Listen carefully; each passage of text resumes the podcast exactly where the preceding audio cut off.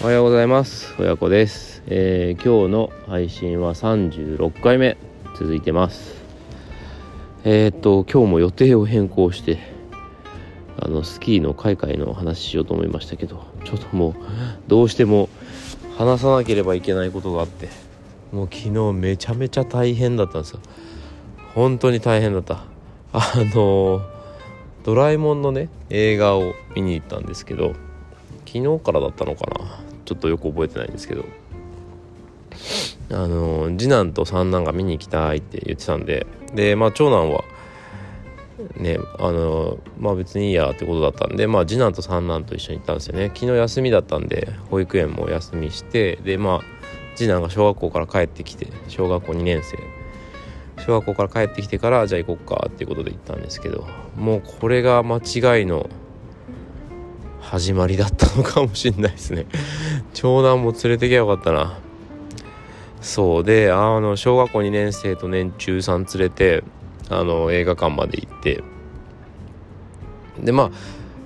長男あ次男三男連れて別に出かけること自体は、まあ、小2年中さんだから、まあ、別にそんなに大変じゃないっていうかな。まあ小2は別にもう自分でねやる自分のことできるし。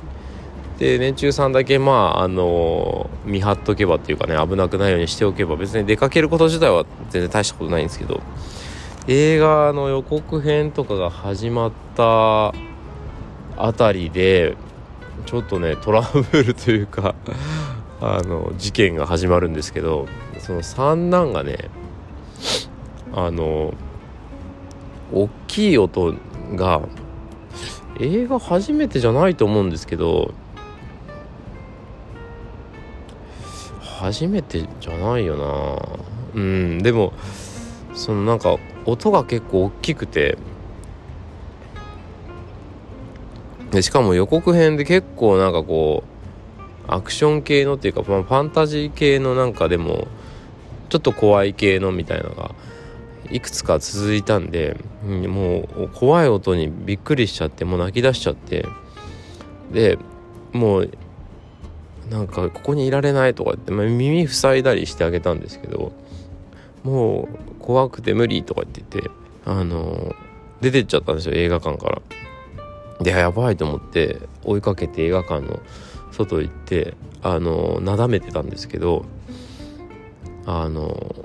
まあドラえもんだからねあの静かだからって言ってあのあさっきのあの怖いやつみたいに風なやつじゃないからねとか言っててなだめてなんとか入ってドラえもん本編始まったんですよね。そしたらなんかあの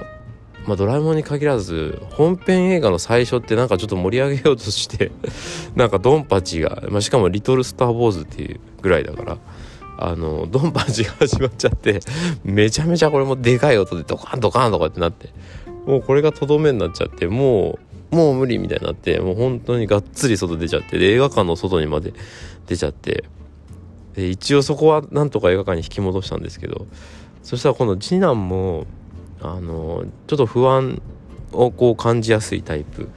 なんですよね。あのまあ小学校1年生の時にちょっと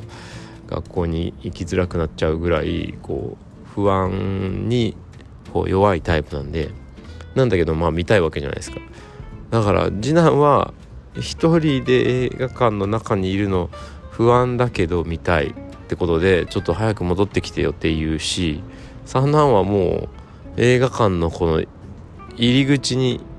映画館のその何て言うのかなそのシアターっていうんですか、うん、あそこに入る入り口の方に近づくのも嫌みたいになっちゃってでもうどっちにも行けないみたいな状態になっちゃったんですよね。もうこれどうしたもんかしらっていうね八方塞がりというか何ですかこれ。どどどうこと言葉で言い表していいのか分かんないけどもうなどうにもできねえみたいな。感じで ちょっとかなりかなり壮絶極限状態。僕もね相当参りましたねこれ久々に。これどうしようみたいな。で妻の職場がまあそんなに遠くないのでとりあえずちょっと一回電話して迎えに来れるもんだろうかと思って一回電話してみたんですけどもうがっつり仕事中でちょっと今あの業者さんと一緒に作業してるから行けないとか言って言われちゃってこうマジで無理なやつじゃんと思って。でまあ長男一人で映画館まで来させられたのかな？ちょっと難しかったかもしれない難しいかなと思って。まあもしかしたらね来れたかもしれないですけど。まあそれでも時間かかるから家からだから。あちょっと無理かもなと思って。とりあえず次男に対してはもうずっとここにいてここから動かないからあの映画見ておいでっていうことを説得してあのまあ一応居場所さえ分かればねあの今はもう少しその不安感っていうのは弱まると思う弱まるようになってきたのでまあそれでなんとか映画館には入ってもらって。で僕と三男はもうこれこれもしかして2時間この廊下で待つのかなと思思ったんですけどまあその覚悟をいやその覚悟はできないな。なんかもうどうにかして映画館に入ろうと思って。で耳栓をまずねあの映画館の売店でありませんかって聞いたんですけどこれがまたねなんかまあまあないもんはないんですけどないもんはないんですけどなんかね映画館のおっちゃんがねまた冷たいんですよね。なんかね なんか冷たくありませんねとか言ってあしらわれて。いやこれもうマジやばいと思ったんですがえー、最終手段というかねもうあのその場の思いつきでティッシュを、ティッシュを丸めてあの三男の耳にこう突っ込んでまああのちゃんと取れるようにね、えー、三男の耳にティッシュを突っ込んで耳を手で押さえてあげるからで映画館のもまあ空いてたんで幸い。映画館の椅子ももう一番後ろの方にしたら大丈夫だからって言ってもうあの説得に説得を重ね何分ぐらいやったかなこのやり取り。10分まあでも10分ぐらいですかね。10分20分ぐらいこの問答を続けてまあなんとか少し一歩一歩映画館に近づき、えー、入ったらそのシーンとシーンのねその何て言うか静かめなシーンちょちょっとこうあれですよ。あの横映画館の横の扉だからね。まあ皆さんの迷惑にならないようにギリギリの感じでこう覗きながら、えー、シーンとシーンの合間の静かなところを見計らってバーってこう耳塞ぎながら映画館の後ろの席まで行って。で、まあ、次男がねもし万が一そのさっきいたところにいないなんてことになったら大変なんであのその音の静かな瞬間を狙って次男にもちょっとパパパってあの三男の耳塞いでらんと動けないからちょっとそれ外して次男のところに行ってきてあの映画館の後ろにね後ろから2番目ぐらいのところにいるからとかって言って、え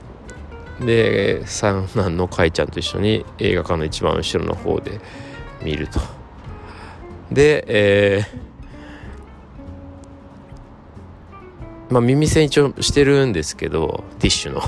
まあそれほどどれほど効果があるか分かんないですけどあの一応耳も塞がないとダメだったみたいで、まあ、僕の手を取ってですね耳をずっと押さえてまあでもそれをしながらなんとか映画を見たと。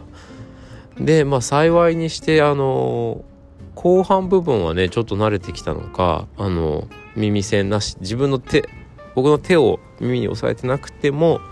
ティッシュの耳栓だけでなんとか我慢できるシーンも増えてきてまあ、ただどんどんドンパチ始まるとまた僕の手を取ってこう耳やるのでまあそれで押さえて膝元でずっと見るみたいなそんなことになってました。いやー疲れた。半端なく疲れた。っていうのがねあの映画を見るためのまあ壮絶な極限状態の僕だったんですけどこれ映画の内容はですね「リトル・スター・ウォーズ」って実は1985年さっき調べたらに公開されてて僕もすごい大好きな話なんですよね。あの面白かったなっていう記憶があって僕も見たんですよその昔のやつ。これリバイバル編っていうかねやつなんで。でああなんか親子でこういうの見るのもねあのいいな。自分が子供の頃の見てた映画をねまた自分の子供が見るのかと。自分と同じぐらいの年の時にね、まあ、僕はあの「リトル・スター・ウォーズ」の公開の時はまだ全然赤ちゃんでしたけど。ねなんかその感慨深いなとかって思いながらちょっと見てたんですけどさらに感慨深いというか考えさせられたのはあの結構ねまあこれネタバレまあまあリバイバルだからネタバレもクソもないんですけどあのまあピリカ星だったかな。っていう宇宙のとある国のえー、まあ軍事クーデターの話なんですよね。軍事クーデターで追い出された国を追い出された大統領がのび太とドラえもんのところに来てでのび太とドラえもんがあまあこれあのもしあのこれから見るからネタバレしたくない人はちょっとここで終わってください。でまああのその軍事クーデターで困った大統領がのび太とねドラえもんジャイアンたちが、えー俺たちが何とかするとか言ってそのピリカ星に行ってみたいな話なんですけど1985年の当時はあの多分そんなにそういう世界情勢ってなかったんじゃないかなちょっと僕も小学生だったからやや覚えてないんですけどあんまり意識してなかっただけかもしれないけどあんまりそういう時代じゃなかったような気がするんですよね当時は。でも今って軍事クーデターといえばミャンマーとかねであと市民がそれまあそのね大統領っていうのはいいいい人すごい素敵なあの少年なんです少年大統領なんですけどね素敵な少年なんでまあ市民がそれにこう鼓舞されてそうだそうだとか言って立ち上がるみたいな話なんですけどそれってやっぱミャンマーの市民のこの抵抗とか香港のあの映像とかがなんかね脳裏に思い出されて。でいわゆるこうニュースで見る映像ってまだこう何て言うんですかねその衝撃の弱いシーンなんですよね。そのミャンマーのニュースにしても香港のニュースにしても衝撃度があまりきつくないのがテレビに映るシーンなんですけど実際その題材にした映画とか見るともう本当に市民が簡単に殺されていくシーンとかっていうのはあるんですよ。僕もそういうのにまあいろいろ興味っていうと変ですけどまあいろいろね、まあ、見る機会があって見るんですけどいやもうね見てらんないですよ本当に人がね若い若者じゃないですかああいうのって。ねあの市民日本のデモの場合は結構高齢者って感じですけど世界のデモガチのデモってやっぱ若者なんですよね、まあ、昔の学生運動みたいな感じで。その若者がね本当に簡単に殺されていくシーンとかって本当に普通に映画とかで見れるんでまあドラえもんではもちろんそういうのは描かれないですよ。めちゃめちゃあの善と悪っていうのがもうはっきり超はっきりしてるからあのしかもその死ぬシーンってないからいいんですけどなんかねなんかそういうの思い出しちゃったりしてわあこの映画今やんの結構微妙だなみたいな。でまたあの軍軍事革命したねそのドラえもんの映画の中で軍事革命した人たちからその基地があるんですよね。その市民団体の基地があって。でその基地を守るためにあの戦車でこうスネ夫と静香ちゃんが立ち向かうっていうシーンもあるんですけど。なんかそれもね今ウクライナのあれとか見てるとなんか侵略戦争に対して立ち向かうウクライナ兵みたいな感じででもなんかねすごい怖がってる。いや僕はやりたくないとかって言ってるシーンとかもあったりして。いやでも立ち上がらなきゃとかってね静香ちゃんが言って私は行くとか静香ちゃんが言ってるんですけど。いやこれちょっと最近のそのウクライナのとロシアの話とか思い出してたらこれちょっとなんか結構きついなとかって。なんかねもう本当にあのなんでしょうね。変な感情移入をしてしまいましたね。そうそうそうなんですよ。だからその長男あ次男三男のもうなんていうか壮絶なあの映画館で入らせるための壮絶な僕のメンタルのこの傷つきようっていうのかなメンタルの動揺か動揺の後にその映画のその戦争のシーンとその市民革命の抵抗のシーンとか見たもんだからなんかあのいろんなあのリアルの映像が浮かんできちゃってなんかもう感情がなんかいろんな感じになってましたね。そのドラえもんの映画のについてはまあ善と悪がねあのはっきりしてるしその悪の方もねその市民を弾圧したりとかねしないんでまあ可愛いもんなんでね、まあ、それでまああの市民が立ち上がって、えー、まあ悪いものをこうやっつけるみたいな感じでまああのハッピーエンドなわけですよね映画的には。でまあ特にその誰々がやられたみたいなのもないしあの楽しい感じでハッピーエンドで終わってめでたしめでたしっていう感じになるんですけどもう僕の場合はもうなんかそのいろんなことを考えちゃってもうしかも前半で相当体力使ってるし後半ではもういろんなことがこう思い出されてもうなんかぐちゃぐちゃなこう感情のまま最後にあのヒゲダンのユニバースだったかな、うん、あの歌がこう流れてね。なんかもうあの歌がまた救われるんですよね。なんか明るくてなんか。あのヒゲダンの声がいいですね。ななんかこう平和的ななんか明るいっていうかね優しい声で最後歌を歌ってくれて。でしかもまあ家でねあのよくあの Amazon Music とかで子供たちも聴いてるから三男もあのもうなんとなく歌詞を覚えていてもう全然むちゃくちゃな日本語なんですけどあの一応まねっこしてこう映画館でちょっと歌いだしたりしてでやっと三男も落ち着いてね歌が流れてきたから。でなんかめちゃくちゃな歌をあのむちゃくちゃなその歌詞の歌を僕の膝元で歌っててなんかあ可愛いなとか思いながらもう何だったんだろうこれはみたいな感じでねなんか感動じゃないんですけどなんかもうほっとしたというかもう疲れ切ったことによってもうなんか涙が出てきたみたいなね。そんな ドラえもんのドラえもんの映画でいい大人がもうなんか 疲れ果てて泣いているっていうそういう状態になるというそういう昨日でしたもうね疲れましたけどまあ平和でよかったなと平和って大事だなと改めて思いさせられたえー、昨日の夜です。なんか不思議な内容だと思いますけどもまあそういうことがありましたよという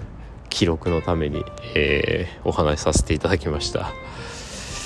うんあ世界の平和を祈っております。今日も一日良い一日になりますように最後まで聞いていただいてありがとうございました。あ次回もお楽しみに。